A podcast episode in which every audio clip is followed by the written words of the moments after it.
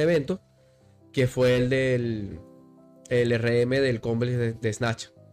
Ah, claro, que nos estaban comentando de... El- el- Eh, eh, ese por ahí ese- voy a poner el, el- el clip ahí. Que incluso levantó más de lo que levantaron en otras categorías superiores a él y, o sea, de, bueno, de mayor edad por lo menos. Y bueno, fue bastante destacable. A veces hasta, a veces simulaba que estaba lesionado para, para a veces no, no entrenar. sí, que, y, y ocurrieron muchas veces y uno decía como que... Oye, Daniel, por favor, por favor, Daniel, ni la Rosa de Guadalupe, ni la Rosa de Guadalupe. Bienvenidos a un nuevo episodio de este podcast llamado Charlando en el Sofá. Para el día de hoy tenemos, decirlo de esta manera, un invitado antiguo. Se viene por segunda vez Fernando Fernández, que ya lo hemos tenido anteriormente acá. Y debutando en su primer podcast, el señorito caballero Daniel, que eh, ha ha tenido una participación, bueno, los dos tuvieron una grandiosa participación en lo que serían los Fit Games. Para quien no sepa, eso es una competición de alto nivel en nacional en nuestro país, en Venezuela, de CrossFit, cabe recalcar. Entonces, donde Daniel eh, tocó podio, tercer lugar, tuvo una participación increíble, al igual que Fernando, los dos lo dieron todo y se lograron muchos objetivos. Cabe recalcar que Daniel apenas tiene 15 años y tiene un futuro muy grato y beneficioso, por así decirlo, en ese ámbito, en esa disciplina. Pero bien, chicos, ¿qué tal? ¿Cómo están? ¿Qué se siente, Fernando, volver a, a lo que sería el sofá? Bueno, no, la verdad, tu primer episodio no fue en el sofá. No fue en el sofá, fue en la oficina del box. Exacto, en la oficina de, de los. ¿Qué se siente estar en el sofá por primera vez? Coche, le decía, habías invitado a todo el mundo y a mí no. Entonces ya yo me sentí un poquito Excluido. discriminado. Pero no, no, mentira. Todo bien, todo bien, gracias a Dios. Eh, bueno, agradecido de estar acá. Y bueno, muy contento por, por mostrarles o contarles un poquito de lo que se vivió allá.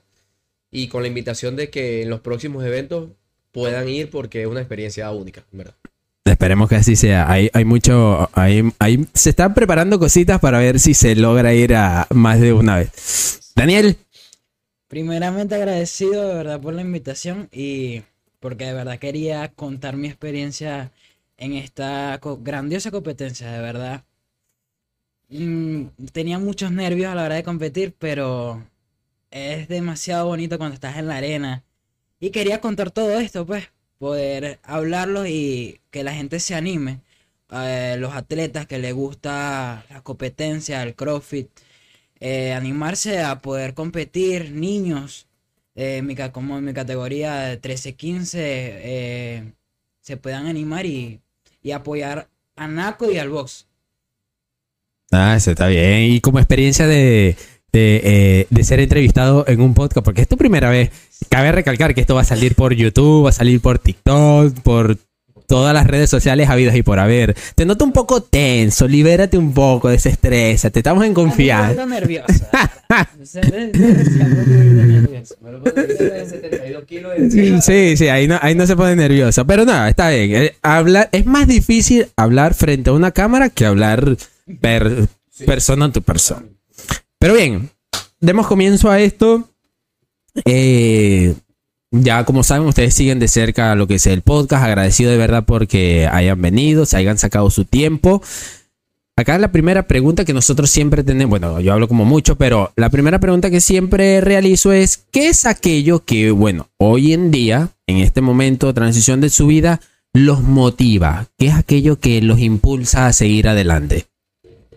Eh, mira, en mi caso es, bueno, una vez lo, lo- conversamos, es dejar huellas, o sea, trascender en el, en el tiempo y bueno, ya como, como padre, eh, mostrarles con el ejemplo a mis hijos eh, el camino de, de consistencia, de constancia, de disciplina, de honestidad, de honradez, eh, de hacer las cosas bien, de hacer las cosas bien, de ese apego a cuando uno se, se, se plantea hacer algo, este, no abandonarlo tan fácilmente y digo tan fácilmente porque la gente, la- las personas a veces dicen, no, jamás rendirse, jamás. No, no, hay momentos en que donde uno tiene que saber retirarse, Claro. y, pero que no puede ser cada cinco minutos, ¿sí? Eh, obviamente siempre hay ajustes en el camino, siempre hay que adaptar, mover las velas para aprovechar el viento y, bueno, guiar un poco con, con el ejemplo a ellos y a las generaciones futuras y obviamente dejar un, un legado. En tu caso, Dani, que ahorita, bueno, tienes 15 años, pero con esta experiencia que has tenido en la- esa disciplina deportiva, ¿cómo, cómo ves la motivación en este momento? O sea, ¿qué es lo que te está llenando para tú decir, lo quiero seguir haciendo, lo quiero seguir intentando, a dónde aspiras? Claro, primeramente la motivación que tengo es de mi coach y de mi padre, mi mamá y mi papá. Porque yo siento que muchas cosas de lo que he logrado ha sido gracias a ellos y la disciplina que he podido dar. A veces he dejado de hacer muchas cosas eh, que antes hacía mucho. Ahorita Claro. no. Este, y de verdad, he aprendido mucho. Yo antes, bueno, sí sigo siendo un poquito desordenado. Pero Se- se lo tenemos cuando- muy ya presente y muy consciente. Cuando conocí, cuando hice CrossFit por primera vez, eh, algo cambió en mi vida, pues eh, me empecé a disciplinar y organizarme un poco más, porque en verdad no, no soy muy organizado y a la hora de plantearme para algo, por lo menos, por ejemplo, en mis estudios, Vale. tengo dos evaluaciones. Vamos a poner por ejemplo. Eh, a la hora de afrontar soy muy desordenado. Estudio uno y la otra no. Entonces, porque si no estoy entrenando, salgo o entre- otra cosa. Ah, pero yo creo que eso es algo nar- normal en, en la- en ese tipo de edad. Claro, mi edad, claro, es algo normal pues porque uno quiere, ¿sabes? Disfrutar. La pues. vagancia, el, el- el desenfreno, la locura, la locura sin control. Pero, claro, todo su tiempo, controlar todas las emociones y... Nada, es que eso es así. Eso, te- tranquila, no te preocupes. Eso hasta el sol de hoy, uno a veces es desordenado en, en algún aspecto de, de la vida y uno poco a poco es que va encontrando ese camino ahí. Así que no, no le pares tanta pre- no le prestes tanta atención a eso. Pero el, su experiencia como ya hablan, ya entrando en tema con relación a lo, a lo fit, ¿cómo fue eso? ¿Por qué querer lanzarse a lo fit? Ir a la competición, de dónde nació, eh, cómo fueron, cómo fue esa transición para cada uno. En un corto estímulo de, de su historia, ¿cómo resumirían todo ese proceso de preparación que tuvieron hasta llegar al momento de, de- de la verdad?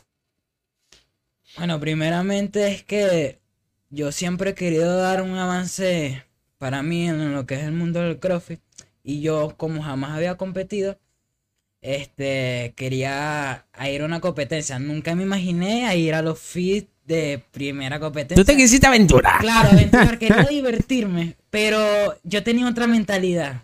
Tenía otra mentalidad eh, y es de, de querer guerrear y poder por lo menos traer un podio. Yo sabía, o sea, nunca me imaginé de verdad que iba a ser tercer lugar, nada de eso, porque no tengo experiencia ni nada. Claro, ibas, de- ibas. Claro, Era iba- tu iba- primera vez. Iba primera vez, claro. Y sacar ese podio no. Todavía, donde yo estoy, no, no, a veces no me lo creo. Nada, pero es que te- pa- bueno, para uno que fue el que estuvimos viéndolo de, detrás de pantalla, eh, uno era la euforia se, se, se sentía, pues, se sentía cuando tú sabes que un compañero tuyo, un amigo tuyo que lo has visto, que tú te metes también en la vaina y tú como que dale, dale, coño", y tú como que sacas cuenta, pillas aquí, pillas allá. Entonces sí, eh, fue una bonita experiencia. Imagínate para nosotros, imagínate para ti que estuviste ahí, conociste grandes personajes, tuviste grandes, grandes compañeros en competición que eh, le echaban, sea, están, están a un nivel Muy grande, muy grande.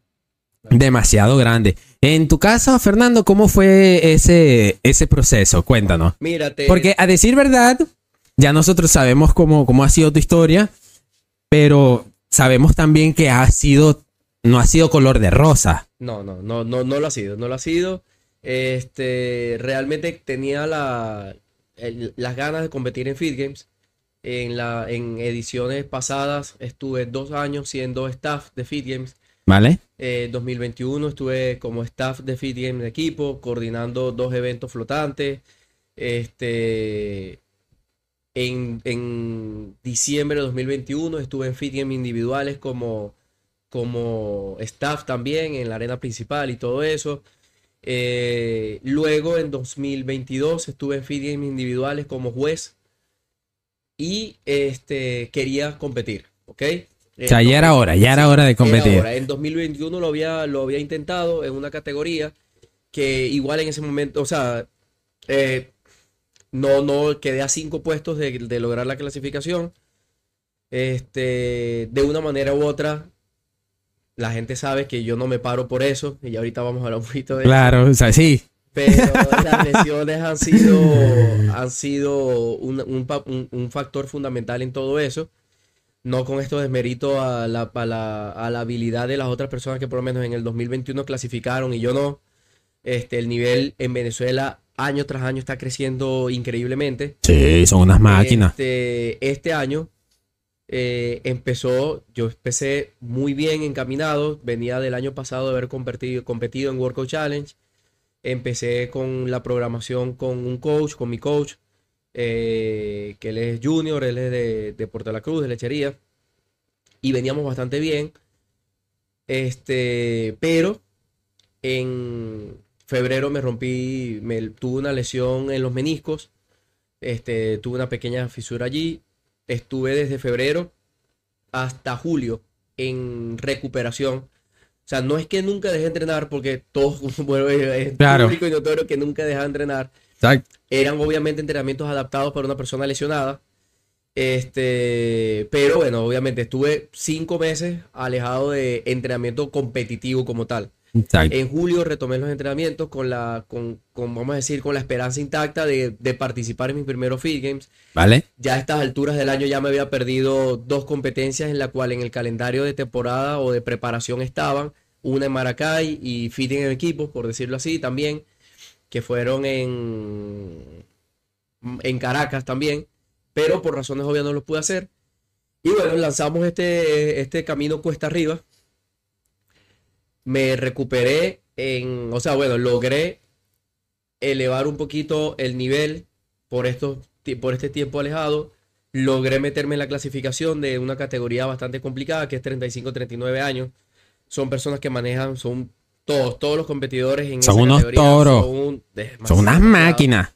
Este, con un nivel increíble, en verdad. O sea, eh, a veces uno dice, no, mira, yo estoy bien preparado. Sí, es verdad, puede estar bien preparado, pero cuando uno va a estas competencias, y es lo interesante, te encuentras con un nuevo nivel. Y realmente aquí aprendes, aprendes muchas cosas. Aprendes de que tú no eres la única persona con problemas, de que tú no eres la única persona que estás luchando con alguna molestia física, de que tú no eres la única persona que tiene debilidades en las cuales trabajar, de que tú no eres la única persona. O sea, es así. Hay, en este caso, éramos 36 personas en una categoría, cada quien con un mundo en su cabeza y obviamente van allá a darlo todo. Claro. Este, este año eh, las lesiones pudieron un poquito más. Es Estuvieron más presentes. Logré clasificar, pero el fin de semana, un, un mes antes, tuve un pinchazo en una pierna, en la distinta a la que me había lesionado al principio de año, y, un, y el sábado antes de viajar a Caracas, este, que viajamos el miércoles, eh, fue La gota que derramó el la vaso. gota que derramó el vaso, esta vez fueron las dos rodillas, este, y bueno, así igual nos montamos, nos Y embarcamos. no paré de contar. Ya estábamos montados allí. Yo, sí, ya verdad, estaba no montado en el burro, ya, ya, ya, No ya había que arrearlo. Eh, obviamente mi fisioterapeuta, mi doctora, mi propio coach, mis amigos, mis familiares, todos me, me recomendaban no, no competir, pero como les digo, ya estaba allí y mis hijos estaban muy pendientes de eso, estaban viendo, y yo a ellos siempre les digo que tienen que hacer lo mejor que puedan con lo que tengan. Y obviamente me fui así. hice lo mejor que pude, me presenté, no le dije nada a la organización, nunca dije... Sí, por si acaso te decía. Obviamente en medio de los entrenamientos me pregunté, hey, ¿qué pasó? Y yo le decía, no, mira, está pasando esto, tal. Muchos entrenamientos no lo hice a la intensidad requerida, por razones obvias. Eh, en la semifinal hice hasta un patrón de movimiento y el siguiente no lo hice porque ya ahí sí era lo máximo, pero, o sea, ya no podía hacer más nada. Claro. Y bueno, este, así que este, estos fines fueron una gran enseñanza porque en medio de, del calor de esas competencias, este, yo mismo estaba aprendiendo muchas cosas. Estaba aprendiendo de que Dios tiene un tiempo y en verdad el tiempo de Dios es perfecto. Me permitió hacer ciertas actividades y como yo le decía siempre antes de cada WOD, yo le decía a Dios, sácame de esta. por favor. Por lo menos, o te sea, lo suplico. déjame hacer lo mejor que pueda, pero no me saques peor de lo que llegué. Exacto. Y cumplió. Claro, no, llegué ese, ese era uno de los, de los, digamos que de los miedos que yo tenía, que yo decía, ay, Dios mío. Porque es, es normal que te puedas lesionar durante eh, la competencia. Eh, Sería como que lo más lógico que pueda suceder. Exacto. Pero que tú vayas a una competencia ya con, lesión, con la lesión, que te puedas lesionar No, más. fue, fue muy entonces, traumante. Fue muy traumante porque, como te digo, me sentía o sea, eh, bastante, o sea, me sentía bien preparado en condiciones normales. Como te digo, no es que, ay, no, que por la lesión no gané, no, no. No, yo, exacto. yo tenía mis expectativas y yo no iba a agarrar podio. Yo, yo sabía dentro de mis cálculos, no estaba a agarrar un podio, un primer, segundo, tercer lugar, pero un top 10, un top 15 estaba metido claro. en mis cálculos. Y, y yo enfrentarme y ver ciertos trabajos que habían, que los yo sé que los podía haber sorteado en condiciones normales, obviamente eso te pega. Claro. Pero la gran enseñanza fue que, por ejemplo, tengo un hermano que siempre me dice, él, me dice, concha, que yo me excedo en las cosas. Y yo decía, tranquilo, que todo va a estar bien. Y entonces estoy contento porque realmente respeté mis límites. O sea, es verdad. Todo el mundo me sigue diciendo hoy por hoy, decir, lo respetaste, pero igual competiste, está bien Claro. pero no, no, no fui más allá, no, no, no llegué a romperme, no llegué a hacer algo más. No Cuando te extralimitaste, pared, exacto. Este, dolía, sí, a veces dolía, y a veces más era el dolor eh, emocional y mental que el físico. Este, porque había competencias que sabía que me iban a favorecer, que me favorecían, Pero y yo no. tenía que ser lo más cuidadoso posible y ver, como dice, los toros detrás de la barrera, ¿qué se dice? Claro, exacto. Sí, es, es complicado porque en ese aspecto tiene, tienes ese factor de impotencia de que tú sabes que los puedes hacer, que lo tienes que hacer, pero tienes que tener la madurez suficiente para decir, no, no, ya va, ya. Tampoco Y- quiero ir, tampoco quiero irme con, con, con una pierna así y otra no. Claro, exacto. Entonces-. No, y esta vez eran las dos. Pero, y lo, y lo otro satisfactorio es que este es mi primer año como atleta, fue mi primer año como atleta y mi primer año como coach de, atleta clasificado, que en el caso era Daniel. Este, trabajamos la clasificación de Daniel. Él llegó de, y habíamos hablado, conversamos con su papá, eh, su papá estaba presente. eh, él manifestó su, su intención de clasificar a Fitgen le dijimos, les leímos la cartilla, le indicamos los sacrificios que hay que hacer. Le echaron toda la historia, todo el cuento, el- lo bueno y lo malo. veces- ¿Sabes qué pasa? Que a veces las personas dicen, o sea, cuando ven un panorama muy bonito, Claro, tú le pintas el camino color de rosa. exacto. ¿Sí? Y si tiene potencial, más. Exacto, y pero es verdad, o sea, puede ser un camino color de rosa si él lo disfruta, ¿ok? Este, pero si no, no, y, y en ese camino hay, eh, lo hablamos hace rato, hay reuniones a las que tiene que faltar, hay comidas o alimentos que no le convienen, Sí, tienes que sacrificar hay algo. Siempre tienes que, sac- tienes que sacrificar. nuevo, tienes que entrenar hasta que literalmente duela, o sea, no, Sí, sí. Es, no es algo nazi ni, ni, ni, ni dantesco ni, ni, ni como para dar miedo, pero para llegar a ciertos niveles de trabajo, tú tienes que superar ciertos umbrales, llamémoslos de dolor, pero sin ciertos umbrales de esfuerzo físico, que las personas a veces tú estás entrenando y sencillamente que tu mente te quiere abandonar. Claro. Cuando físicamente tu cuerpo está, puede aguantar muchísimo más trabajo, pero la mente entra en un proceso de, de, de autoprotección y te dice para. Y en estas preparaciones a veces uno no puede parar, tienes que seguir un poquito más Ah, no puedes sucumbir a la presión. para crear todo lo que son adaptaciones. De Daniel respondió bastante bien. Eh, mejoramos ciertos temas en gimnasia. Empezó también un trabajo importante con de weightlifting, con un profesor de levantamiento de weightlifting. Eh, Hervis Ervis Márquez, este, y ha sido un trabajo de verdadero equipo, donde obviamente ha estado Daniel, he estado yo, han estado todos ustedes, porque el apoyarlos a él en el entrenamiento, a mí cuando estoy entrenando, su papá, su mamá, su hermano, eh, Gabriela, o sea, todos, todos, todos, todos eh, han aportado su granito de arena. En verdad ha sido una experiencia bastante bonita. Ha, ha sido una real, real aventura. Sí. Ha sido Y- una real. Eso sí, es, un- eso es una aventura. Y estar allá, estar allá y yo decir, ok, fíjate, no puedes hacer tal cosa, pero mira, ahí está Daniel y mira lo bien que le está yendo. Y el, el- el día de terminar la, la competencia, llegar a, a donde nos estábamos quedando y discutir las estrategias, las apreciaciones y hasta bajar un poquito la tensión haciendo chistes y haciendo cualquier Ah, cosa. rompiendo el hielo, la fricción, Todo la eso, eh, créeme que no, no tiene precio, en verdad. Ah, no, experiencia muy exacto. bonita y obviamente la vamos a seguir repitiendo este, en las próximas competencias que pronto le vamos a revelar. No lo vamos a decir todavía en cuáles va a estar y en cuáles no va a estar, Exacto, pero pero van a haber habrán señales. Habrán señales. Sí, este, y Daniel, cuéntame, el, obviamente ya como dijo Fernando, surgi- surgieron muchas cosas, muchas experiencias, conociste grandes personajes en ese mundo, eh, estuviste enfocado mucho, mucho de lleno en lo que era tu entrenamiento, porque obviamente yo a veces en ocasiones entrené junto a ti y todo eso.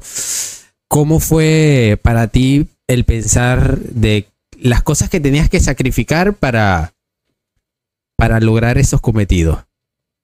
Bueno, ¿Valió la pena? Sí, demasiado. Y de verdad fue algo, no, no pegó mucho, porque yo sabía lo que podía lograr y me iba a beneficiar para mí. Este, demasiado. Entonces, de verdad vale mucho la pena, vale mucho la pena de poder enfocarme más, de poder dar un paso más en lo que vendría siendo como atleta. ¿Vale? Eh, este, no es fácil, ¿sabes? Porque hay momentos o hay días, como dijo Fernando, que uno se siente mal, ya sea por dolores musculares o por cosas personales.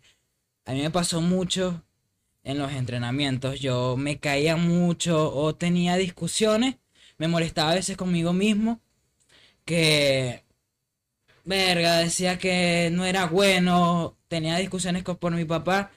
Pero yo entendí que todo esto lo hicieron por, por, por las enseñanzas de mí, pues. Lo hicieron por mí. Y yo al final de, al, con, a concluir de todo, de las competencias, me di cuenta de que de verdad fue una gran ayuda de todos ustedes y mucho de Fernando y de mi papá. De verdad. Ellos se calaron todo, mi berrinche, mi- mis cosas. A veces hasta, a veces simulaba que estaba lesionado para, para a veces no, no entrenar.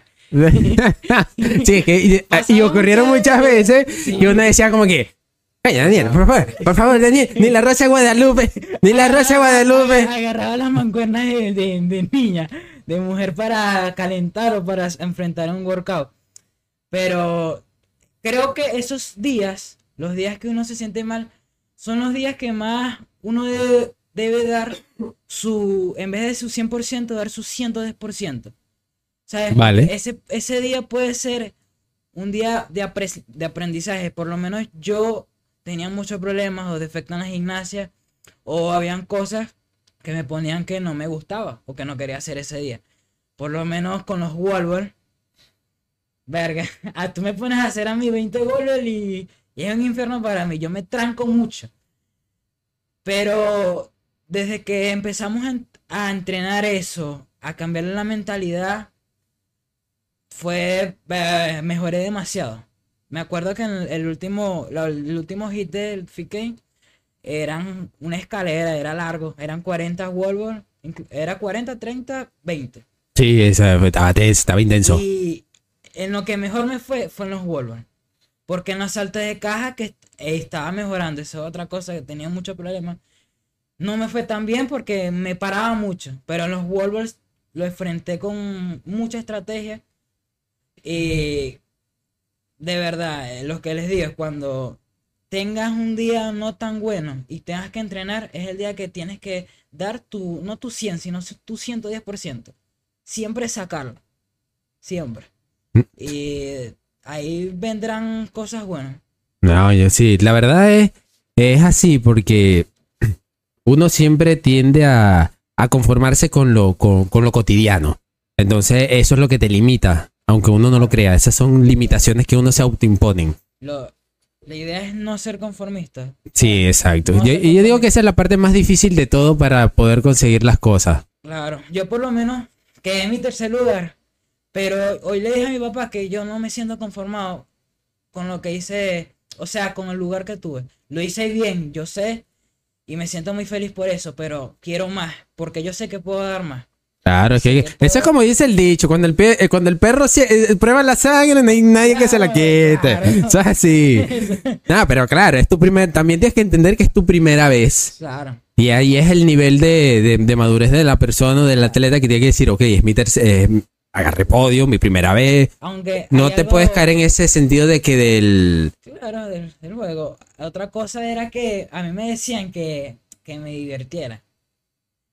Yo creo Sí, que lo menos que uno hace es divertirse, ya que. Sí es importante divertirse, pero sí, sí, sí, sí, sí pasa. yo lo veo de otra manera. Por lo menos, yo recuerdo cuando yo iba al área del calentamiento, ¿Vale? estábamos todos, la- las chicas, los chicos, algunos hablaban, echaban bromas. Por lo menos yo a la hora de calentar me ponía muy serio. E incluso que ponía una cara que No me hablen, no, me no, hablen no quiero amigos, yo vengo aquí a... Y Fernando, mi coach, a veces iba para allá a decirme cosas y andaba tan concentrado que ajá, hacía como si, si le estuviera parando, pero no, pues ando pensamentalizado en, en guerrear en el wood. En esto, yo tenía muchos amigos, eh, pero en la arena no. En la arena soy yo solo y voy a darlo todo y voy a morir yo solo. No, sí, pero es entendible porque eres... Esos son, son nervios, esos son los mismos nervios que los ataca a vos. Y todo el mundo lo maneja, o sea, no todo el mundo lo maneja igual. Exacto. Distinto. se manejan de distintas formas. Así que por esa parte, yo creo que la- obviamente, como tú dices, tú podrías estar serio.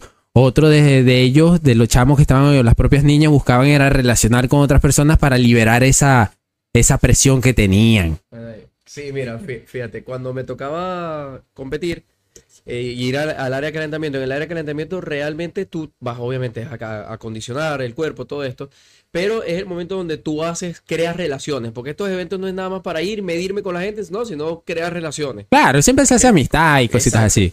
Este, y me da, me, me- me- varias veces me acordé, porque me encontré compitiendo con varios con los que ya yo había competido en otra competencia, ¿no? Y, y me acuerdo los, los dos escenarios tan distintos en aquel momento, donde yo me sentía bien, y en este que yo tenía el, el tema de la Los achaques. Exacto.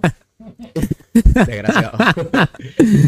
Pero el tema es que eso fue, aunque, aunque es verdad, todo el mundo me decía, mira, ya estás aquí, ya estás haciendo todo, por lo menos disfrútatelo, o sea, disfrútatelo. Claro, vacílatela. Y llega un momento que cuando estaba allí, por lo menos en el área de calentamiento como tal, me costaba disfrutarlo mucho.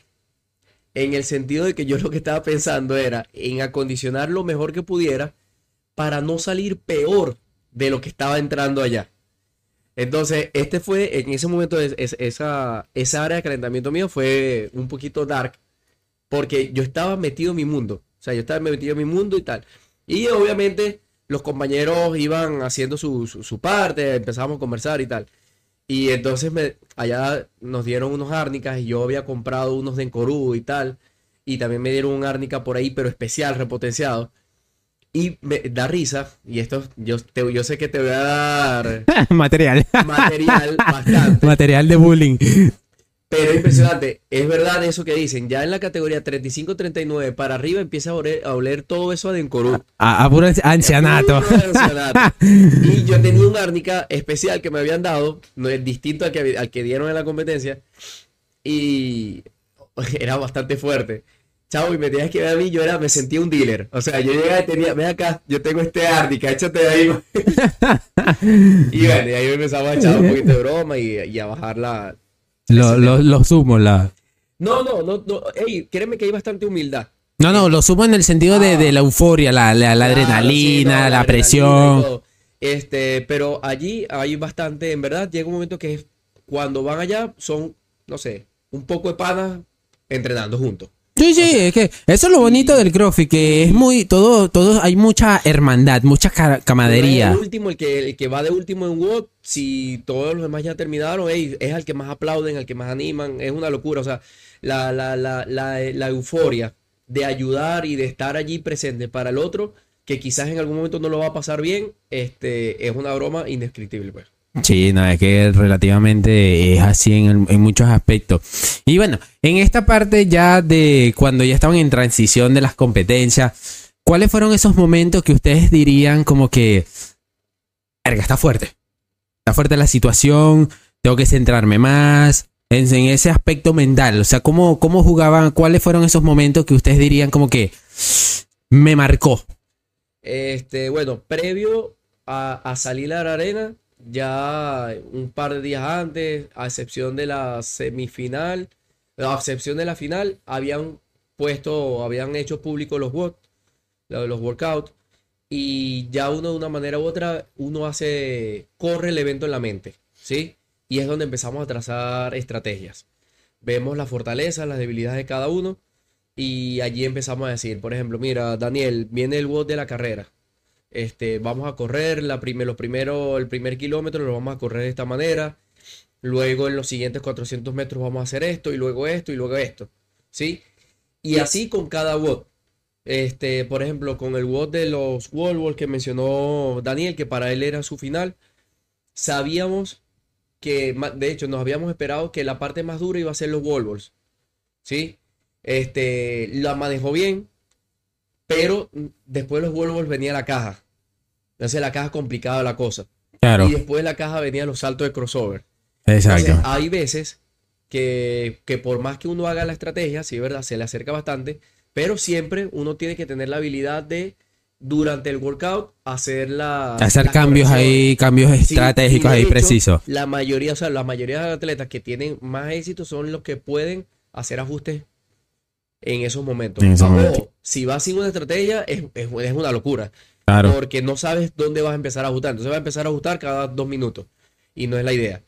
Este, pero si tú me dices un workout, Exacto, a decir, en ese aspecto mental, que tú estuvieses ahí, que, que tú te parabas al frente y tú decías, mano, esto, eh, esto está feo. me pasó en, a mí me pasó en el primero. En el primero de todos. Ah, sí que era pura gimnasia. Sí, pero no, o sea, Ajá, ¿cómo fue, cómo fue ese, pro- por lo menos, en ese proceso, yo que me lo vacilé completo, bueno, yo me vacilé todos los, los santos días, eh, ¿cómo fue ese proceso? ¿Estuviste en la transición? ¿Empezaste bien? ¿Agarraste tu, tu marcador, tu, mar- tu marcador, el tótem? ¿Pasaste el, el punto cero al primer punto? Llegó un momento en que no saliste de las anillas. ¿Cómo, Sí. ¿Cómo fue ese proceso ahí en tu mente? ¿Qué estaba pasando? no, yo, yo sabía lo, yo sabía lo que estaba pasando. Obviamente, el, eh, ese, ese workout tenía eh, ascenso de cuerda. Correcto. Para nosotros eran dos. Eran tres ring muscle ups, cuatro bar muscle ups y los ocho clean and jerk con fat dumbbells. Correcto. Este, lo primero que yo pensé, en, en lo- en los videos de YouTube se ve, donde mientras que estamos calentando, yo estoy adaptando una caja para montarme las anillas, cosas que Exacto, hago. exacto, correcto. Pero lo estaba haciendo porque en verdad no podía saltar. O sea, ese saltico no podía hacerlo por lo de la pierna. O, y también el tema de bajarme, yo no quería estar cayendo y yo busqué la caja. Entonces, ya allí... yo ya eran estaba- estrategias que estabas modificando Sí, ahí. pero era mi condición extraña, por decirlo así, porque son cosas que no hago. Yo llego, me monto, salto, brinco y hago, y hago todo. Pero sí estaba bastante, Limitado. no solo limitado, lo que tenía era, puedo confesar que tenía algo de miedo de salir peor. O sea, yo lo que no quería era salir peor. Y como en este todo era en las alturas, sea, yo tenía que subir la cuerda. Sí, y era alto. Y era Sí, alto. Exacto, pero a mí la cuerda me va relativamente bien.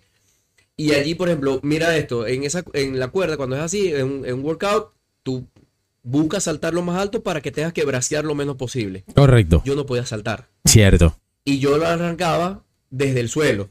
Y yo desde el mismo suelo por el tema de no saltar. Cuando voy bajando, también hay una altura en donde tú puedes soltarte y, y lanzarte. No lo podía hacer. Sea, yo bajaba hasta el final, hasta que mi el pie no tocaba el suelo, yo no soltaba. y vol- tenían dos ascensos de cuerda. Entonces ya ahí la parte de lo que es los, los bíceps y el, y el, y el antebrazo estaba se Ya estaban, ya estaban aniquilados. Después de eso venían las anillas. Entonces dice, mi primera anilla con la caja, yo me monto tal cual una doña. Mentira, no, nada. Yo llego y me monto en la caja, me monto en la caja, me agarro las anillas y hago un rimócelo. Cuando estoy arriba, veo así la caja y yo dije, no, Fernando, cuidado y si sale peor lo que estás haciendo. Claro. Me bajé, rodé la caja, me volví a montar y hice los dos rimócelos que me faltaban. Luego hice los cuatro barmócelos, luego la, la Fat Dumbbell, que me tenía miedo porque casualmente una extensión de rodilla fue que me lesioné la rodilla. Entonces, yo estaba haciendo mis clean ayer y yo estaba súper concentrado en hacer las cosas lo más controlado para no... Para no empeorar la cosa. Vengo otra vez a la rueda del tótem, vuelvo a la soga y cuando voy a las anillas, chamo, en verdad, o sea, ya tenía bastante fatigado los brazos, pero estoy totalmente seguro de que lo que me condicionó fue el tema de la mente. O sea, ya yo llego, estaba allí y mi cuerpo no respondía a saltar eficientemente para agarrar la anilla. Se empezaba a, empezaba a pensar, "Ah, ok, ya estoy fa- fatigado y si salto y no puedo controlar la bajada y caigo.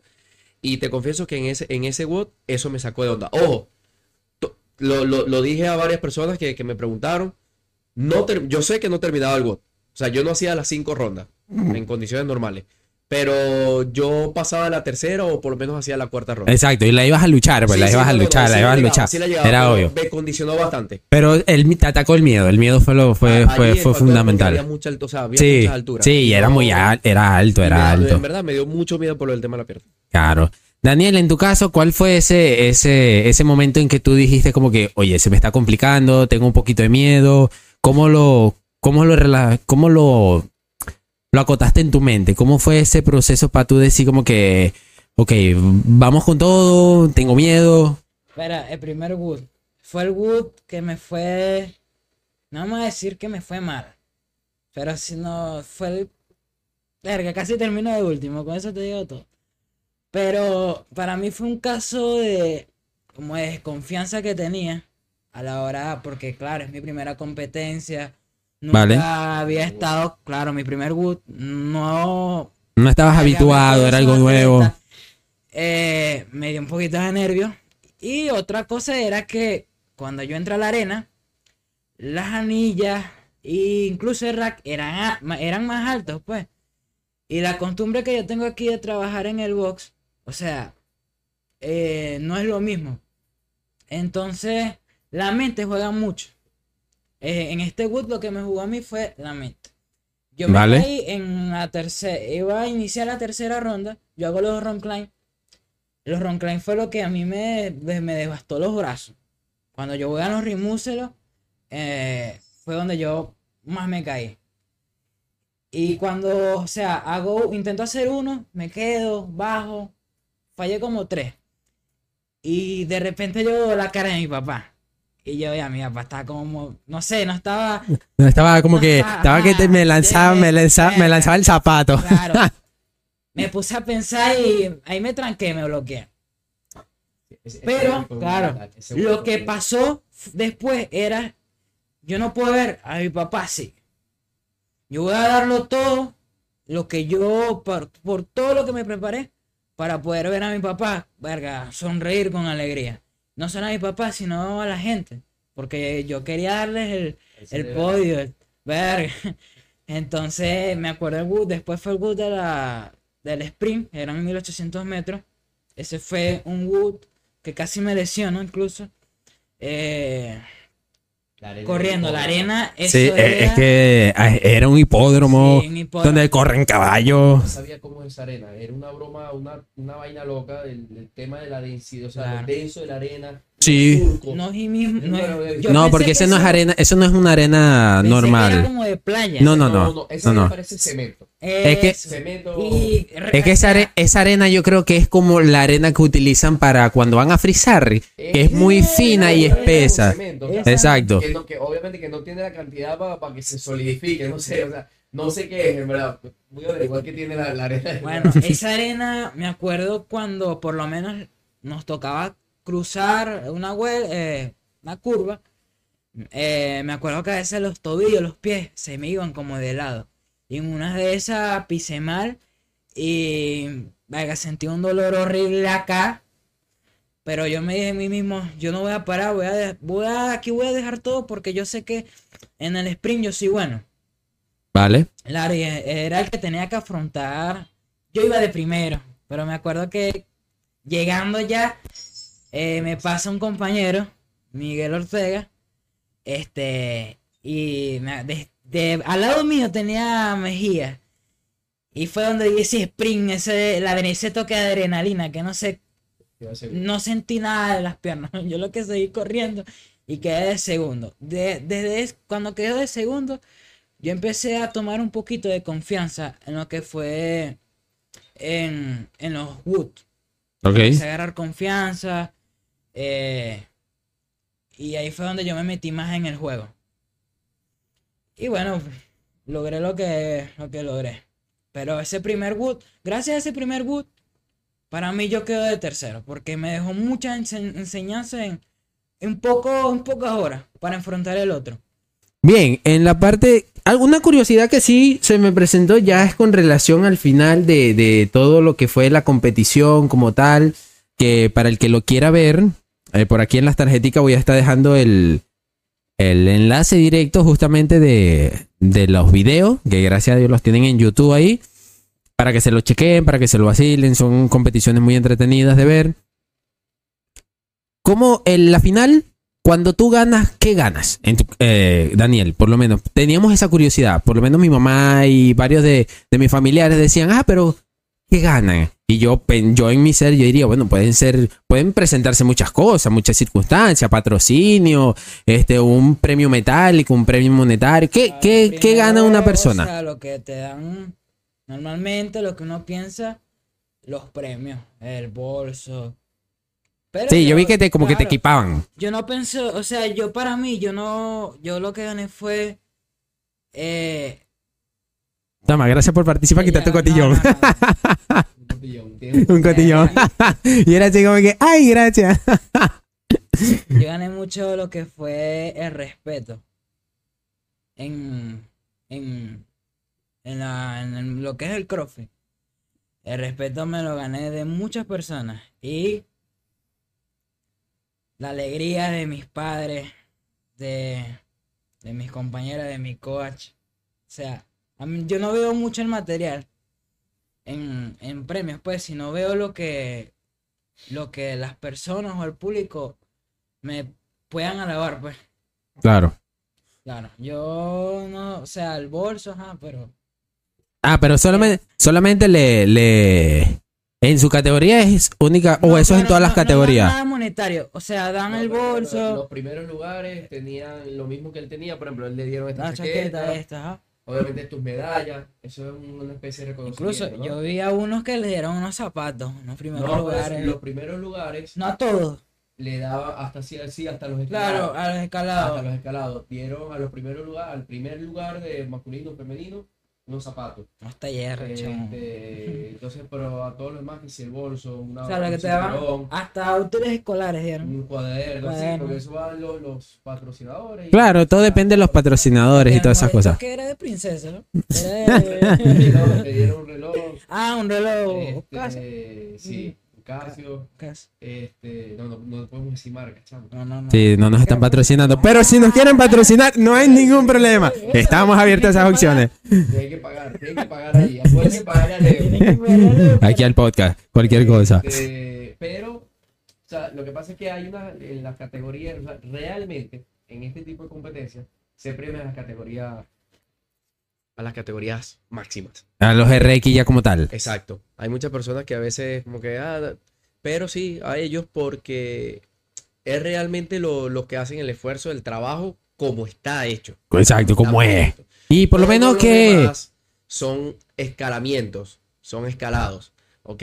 Este, para eso tenemos un 13, 15 años, un 16, 18 años, los escalados que van desde cualquier, o sea, desde más de 18 años, realmente es como cualquier edad, o sea, un chamito de 15 años se puede meter escalado. Claro. Este, bueno, tengo entendido, creo. Eh, hasta, hasta cualquier edad. Eh, luego están los avanzados. Luego estamos los submaster. Después, o sea, pero esas son las categorías por, por, de- por vamos a decir, por, por performance. Este, pero luego están lo- las edades de años o los grupos de, de edades. Está, tú ves un 35, 39 años, 40, 45 años, 45, Y así 50 sucesivamente. años, 50, 55 años. Eh, todos son unas máquinas, todo una locura, este, lo- lo- los máster. Y, y a los RX le dan unos premios metálicos, o sea, unos premios monetarios, más toda la pila de obsequios que dan. Pero realmente en qué te ayuda, en que obviamente te da, te da algo de reconocimiento. Este, en años anteriores, no sé cómo habrá quedado este año, pero por ejemplo a los ganadores RX le daban equipos, este, que si para, para equipar su box o si no tienen box para armar su box. Este, Ah, vale. Sí, sí, porque le- la- por ejemplo el año pasado dieron una pila de equipos, o sea, discos, barras, eh, kettlebells, eh, bicicleta, eh, una serie de cosas que tú dices, conchale, es bueno. Y la idea es esta, o sea, la idea es como te digo, o- que las categorías que se premian son la- las mayores, porque es donde se ve el mayor esfuerzo. Fíjate, Vale. mira lo que pasara, lo que pasaría, y, y lo digo mucho, y yo sé que varias personas del box lo van a, lo van a ver, pero cuando hacemos las competencias internas, pasa lo siguiente, personas que tienen ciertas capacidades, este, que de repente tienen una capacidad, te- ve- llegan y piden, ay, pero vas a hacer tal categoría. O sea, tú haces una categoría, por ejemplo, escalado, y los que tienen más capacidades se meten allí. ¿Sí me explico? Entonces, por eso eh, las categorías más premiadas son las mayores, porque es donde obviamente el que, el, el- el que quiera probarse y el que quiera ganar algo, Algún mérito bien, tienes que estar en que donde... para la, la que te fuerza. Claro, claro. Es muy, es muy sencillo. Ah, ah, yo, yo sí me imaginé esa parte, pero son buenos premios, a pesar, de todo, son, son unos buenos son premiazos. súper buenos premios, pero te lo digo porque vamos a, o sea, hay, hay muchas personas que llegan y dicen, Que tienen esa, esa disyuntiva, esa "No, pero confusión. y es bueno, hay veces que tú dices, ya va, pero el tiempo que yo invertí y el dinero que yo gasté Claro. y todo esto no vale el premio que me estoy dando. ¿Sí Correcto, exacto. O sea, si, si no está claro de que tú lo que vas a disfrutar, de lo que tú vas a medirte, este, probablemente vas a pasar un mal momento en el caso de que, eh, que llegues a un podio y, y no vayas a obtener lo que tú quieres, ¿sí? Muchas personas, como lo digo, lo, lo- se hace para medirse o para demostrar sus programas de entrenamiento, para que se- su box sea visto y todo eso obviamente es aceptable. Es aceptable, no, es que es así. Bueno, también yo, de- yo creo que también depende de que, como dijo Daniel, de, es muy, la reputación es muy valiosa.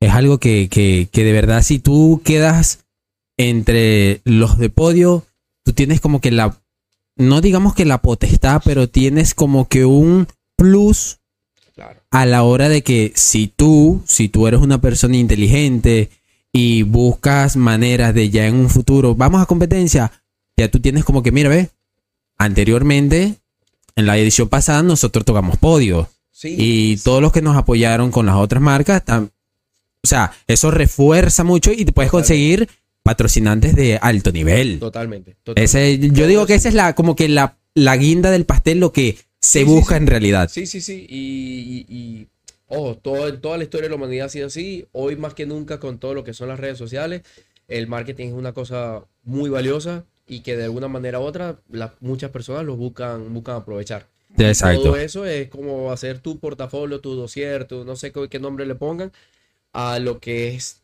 eh, lo que eres tú como representante de alguna marca o como valla publicitaria. Exacto, correcto. Y- ya, y es así, y eso te sirve. ya depende de la por el tema de persona. la persona, yo, yo, yo allí sí soy un poquito más, vamos a decir, frío. Este, y hermano, la, la posible admiración o reputación que te pueden tener a veces las personas, eso puede cambiar así. Ah, no, de la noche a la mañana. Eso, Y eso es las así. apreciaciones de, cada, de las personas son muy volátiles.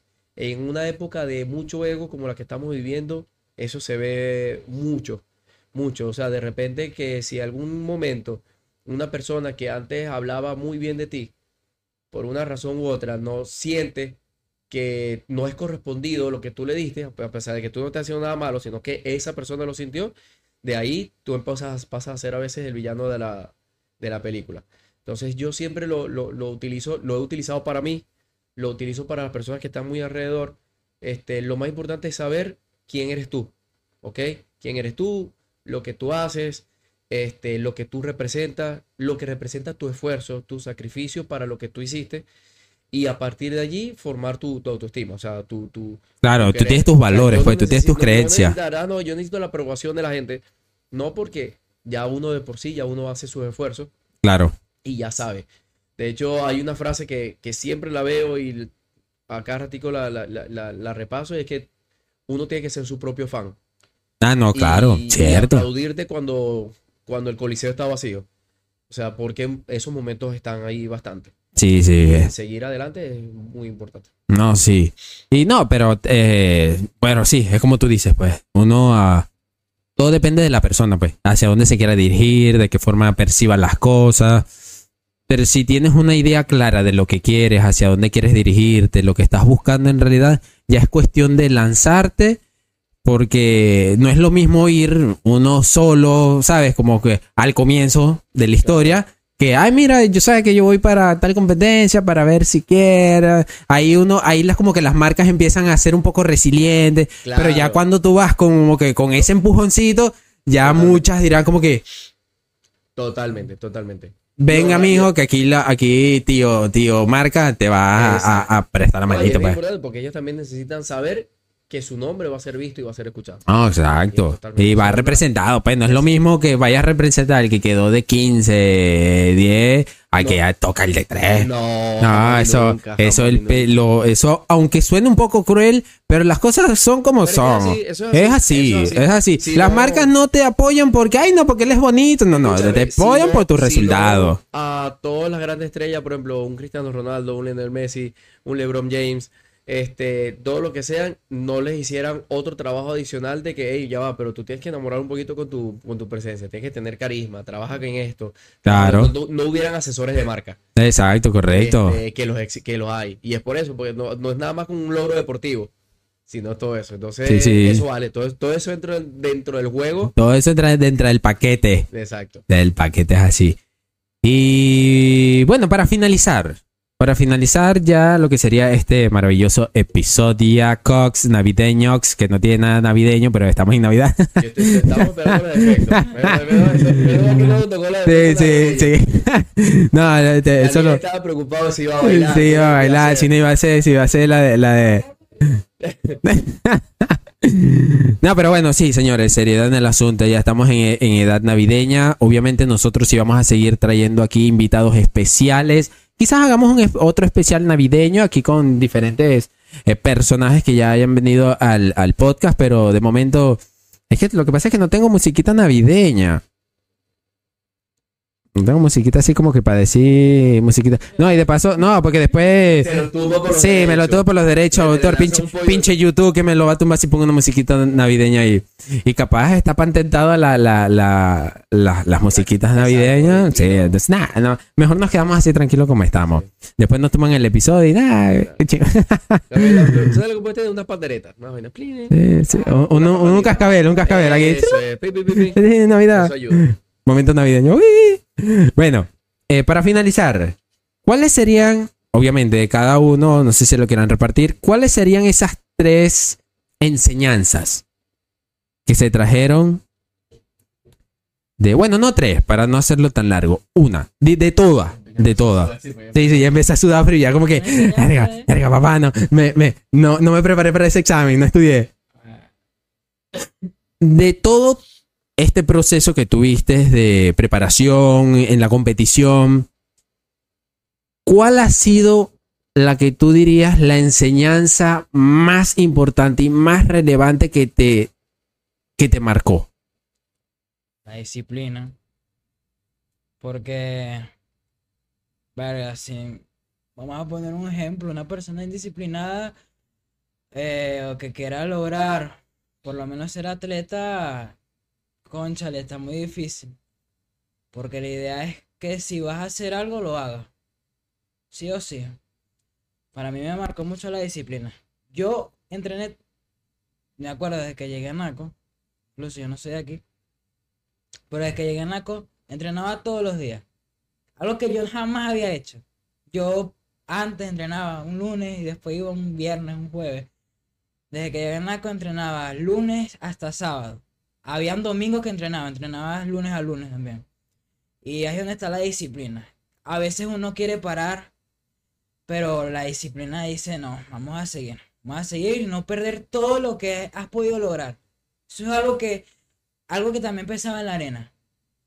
Vamos a dar todo y poner lo que, los objetivos que logramos o los objetivos que tenemos, poder lograrlo.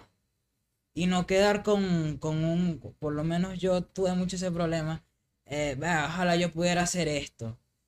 Eh, recuerdo en, en, el RM, eh, primero levanté 50 kilos, después 60 y yo dije, aquí, aquí, termino. Dejo aquí, incluso ya me estaba quitando mis cosas. Ahora, 65 después. 65. Y ya dije, no, aquí termino. Pensaba también tener. Hasta aquí, me, hasta aquí me llevó la corriente. Sí, también tenía un problema con el tiempo. Esto, mira, yo vi a mi papá y a esto.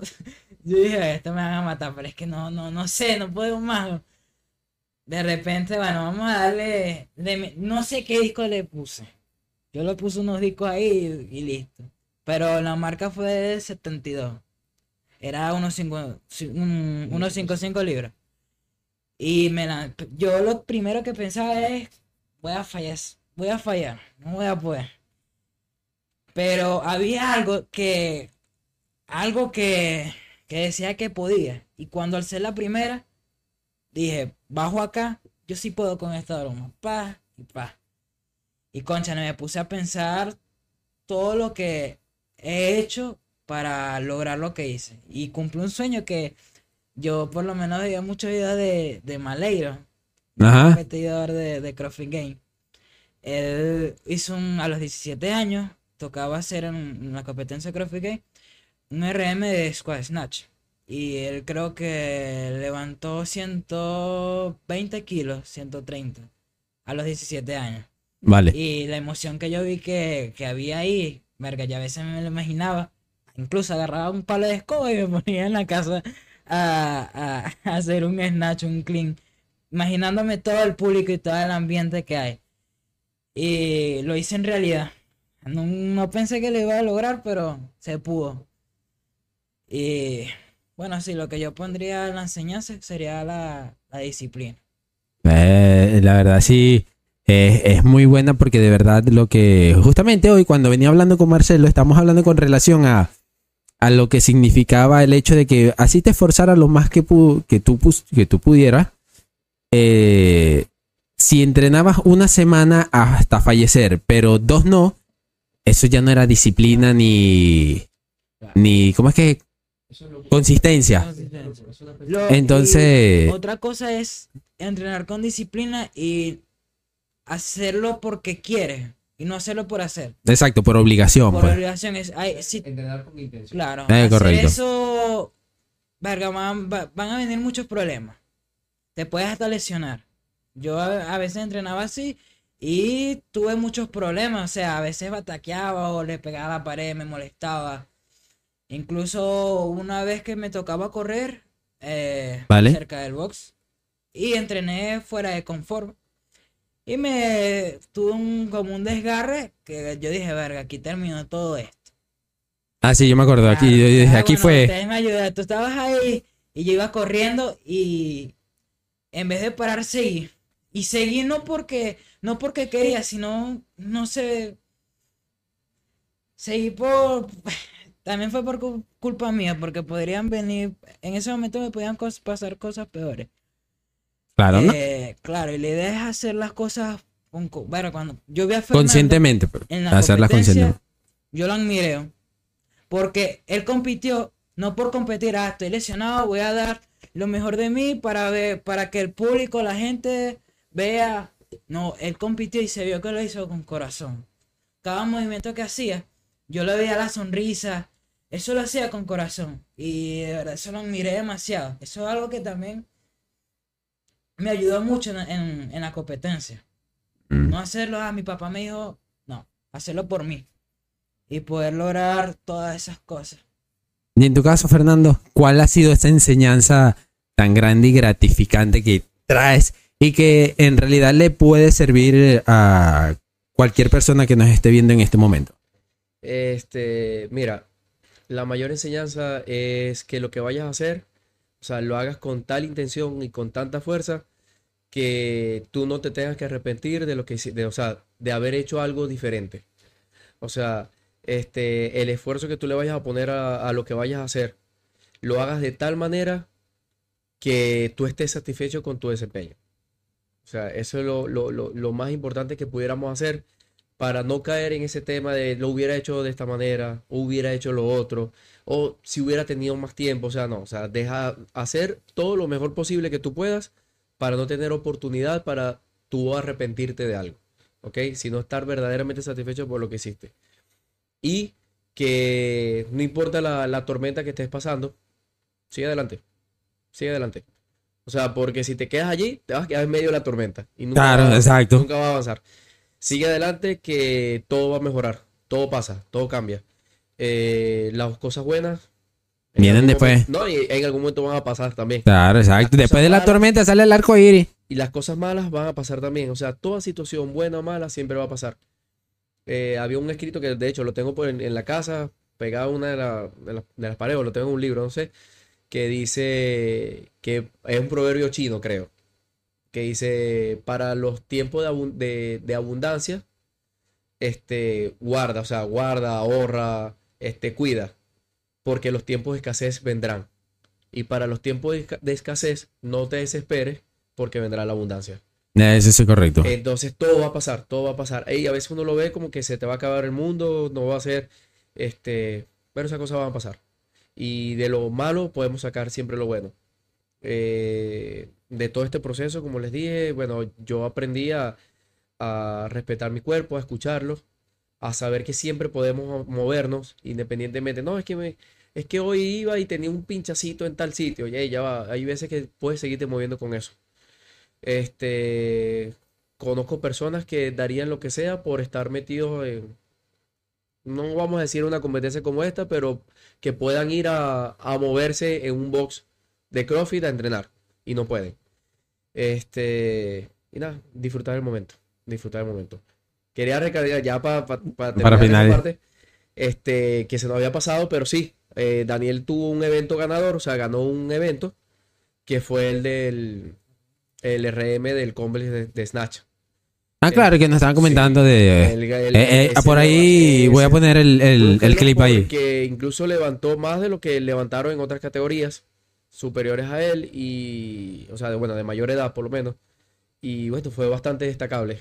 Sí, sí, el la, euforio eufo- que- la euforia que fue, fue, fue grande. Y que quede claro que lo íbamos a matar si no levantaba lo que levantó.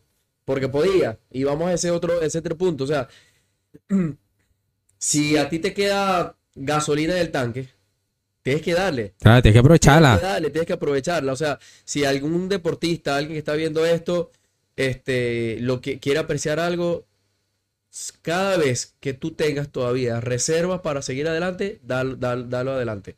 Este, No te Daniel- reserves nada y menos en esos Daniel momentos. levantó 145 libras, o sea, veníamos subiendo, hicimos una estrategia, veníamos del, venía de un WOD donde se le venía comprometido el agarre. eh, hicimos la estrategia, recalculamos porque él iba a empezar ese complex, si hubiera sido al revés, con 135 libras. Como venía el agarre, dijimos, ya va, vamos a ver y vamos a bajarle a 115 para ver cómo respondes con el movimiento. Respondió perfecto. Fuimos a 135 libras, fuimos a 145 libras y el niño dice, ya, hasta aquí. Ya, ya, más". ya. Y se, se quitó y se vio, se vio sólido. Y nosotros agarra esa. Agarra esa vaina. Ahí dígale, agarra esa verga, no joda. Dale. Exacto, te pensó que lo íbamos, lo íbamos a matar. Y al final agarró 155 libras y se vio igual. O sea, obviamente costó, pero todavía Sí, sí, se le veía, se le veía muy bonito bonito, sí. Pero cada vez que puedan hacer algo y tengan con qué, háganlo. Claro, no se reserven No se nada, y menos en una competencia. No se reserva. Tú te puedes administrar en ciertos puntos, pero hay momentos en la vida donde tú tienes que ir por todo. Exacto. Y listo. Es correcto. Y bueno, chicos, ¿qué tal? ¿Qué pasó? O sea, fuera lo que es parte de Fingen, pero sí es el CrossFit. Es que, bueno, yo he visto eh, mucha gente que dicen, por lo menos, ay, el CrossFit es un deporte muy extremo, te vas a, a romper las manos, o otra cosa. O sea, empiezan a hablar, hablan mucho, y de verdad, si quieres probar el CrossFit y ver lo bonito que es, hazlo. No empieces a hablar si no, no lo has hecho. Lo que digan las otras personas, X. Nada, que eso es así. Yo por lo menos en estos casos, bueno, no en estos casos no, hace poco yo le estaba incitando a una amiga que, conchale, a- métete, haz crossfit, broma. Y ella me dice, no, porque es que eso no es lo mío. Yo le digo, mira, ve, eso es como cuando tú experimentas un anime. Cuando te metes de lleno, na- mi hermana, ya olvídate, date por perdido, que ya de ahí no vas a salir. Eso, eso, eso es como la cocaína. Es saber que tú la agarraste y no, no te suelta. Es así. Claro. Entonces lo que, lo que ha- hace, hace ver mal el deporte, pues. Y eh, eh, de verdad, el CrossFit es algo muy bonito. O sea, porque no solo eh, tienes que hacer una cosa, sino tienes que hacer varias cosas. Es múltiple, Claro. múltiple. Levantamiento. Lo, lo- lo que te enseña es adaptarte. O sea, el poder de, adap- de adaptabilidad que tú tienes que tener en esta disciplina es algo increíble. Sí, O sea, las personas que hacen esto por lo general este, no serán los mejores en, en, en todo, pero no sé, tienes que subir una, tienes que subir un techo y te vas a subir. Tienes que lanzar algo y, y darle con precisión a un punto específico, por lo general va a estar bastante cerca. O sea, te aprendes a adaptar a las circunstancias. Sí, sí, eso, eso es lo que me, a mí me gusta mucho lo, lo que es con relación al... algo nuevo. Exacto, sí, Por ejemplo, La claro. próxima semana ustedes van a ver nuevos movimientos. Bueno, Claro, no, sí, sí, yo dije, nada, esos, esos bichos vienen acá, no, vienen maquiavélicos. Van a empezar a ver cosas más o menos parecidas quizás a algo de la competencia en, en enero. Ay, que cada Porque año. ya este ya está. Ya, está Ya, ya, ya está. Bueno, sí, espera, esperaremos, eh, esperaremos eso con ansia. Bueno, ¿y qué tal? ¿Qué les pareció? Ya, Fernando, ya habías venido, obviamente, tú sabes que cómo son las entrevistas conmigo, tú sabes que, es más, creo que estuve un poquito reservado, no fui tan, tan, tan... No, pero está bastante bien, bastante Pero bien. está bien, no, no lo hice tan, tan... Pero por lo menos mi primera Pero en tu, vez- ca- en tu caso, Daniel, que, ¿cómo lo ves? ¿Cómo? Kobe Bryant. A ver, me sentí, a ver, me sentí bien. O sea, el podcast, las preguntas, interactuar. De verdad, yo quería interactuar esto con alguien, lo que fue mi experiencia, y que lo vean las demás personas para que se animen a no solo a competir en Figen, sino que se animen a, a lo que es los entrenamientos, eh, a niños de mi edad, porque hay muy pocos, por lo menos aquí en Anaco, son muy pocos, o los que yo conozco, dos personas, tres de mi edad que hacen CrossFit. Yo espero que eh, se animen y prueben por lo menos lo que es este deporte. Y yo les aseguro que va a haber algo de este deporte que te va a gustar y te, te va a traer y te vas Y ahí te querer que vas a quedar, y ahí te te a quedaste. Y cuando tú veas lo que es la competencia, la gente, La vaina, la euforia, la intriga. La Sí, sí, la. Yo la- cuando es- yo llegué allá, mano, yo creía que estoy, estoy en Estados Unidos. en no, y me, no, y me imagino que allá en las grandes ligas ya Sí, eso es muy veía- Yo distinto. veía a la gente que yo veía por las redes, famosa, estaban allá. Hablaba con algunos que jamás. Y tú como que, ¡ay! Yo, ¡Ay! yo sí ¡Me tocó! ¡Me saludó! Me saludó, no. Había mucha gente que yo admiraba porque veía verga. Que pude verlos ahí. Los vi de verdad lo que. Los vi de verdad en la arena. Y verga, es un evento súper bien. Es de locos. Sí, sí, loco. Es de la locos. organización de Figan, de verdad, este año se. Se lució, se lució, se lució. demasiado, Y espero. Yo, para mí, el otro año viene con, con más. Nada, así es que, así, que- así hay que darle. Vamos a ver, vamos a ver si nos, ave- Oh, la, la construcción. no- nos aventuramos en toda esa, Terminamos, en toda pero esa. Empezamos. No, claro, eso es así, eso es como la iguana, mi hermano, cayendo y corriendo. Claro, claro. Desde una. Pero bueno, muchachos, muchísimas gracias por haber venido, compartir sus historias, sus anécdotas de lo que fue esta increíble experiencia, que fue de verdad muy interesante. Así que, Fit Game, si quieren a una persona que también vaya de locutor, estoy libre, estoy a la orden. Así que, bueno, gracias de verdad otra vez por haber venido, por espero que se la hayan pasado de maravilla. Súper bien. Espero que les, bueno, cuando salga el episodio, espero que les guste. Y nada, mi gente. Sin más que decirles, espero gracias por habernos acompañado. Muchachos, también, gracias por todo. Y nos vemos hasta la próxima. Bueno, muchachos. Dios. Chao, chao. Ah, y por cierto, si quieren verse otro video del canal, se lo dejo por aquí. Para que se lo vacilen, para que se lo disfruten.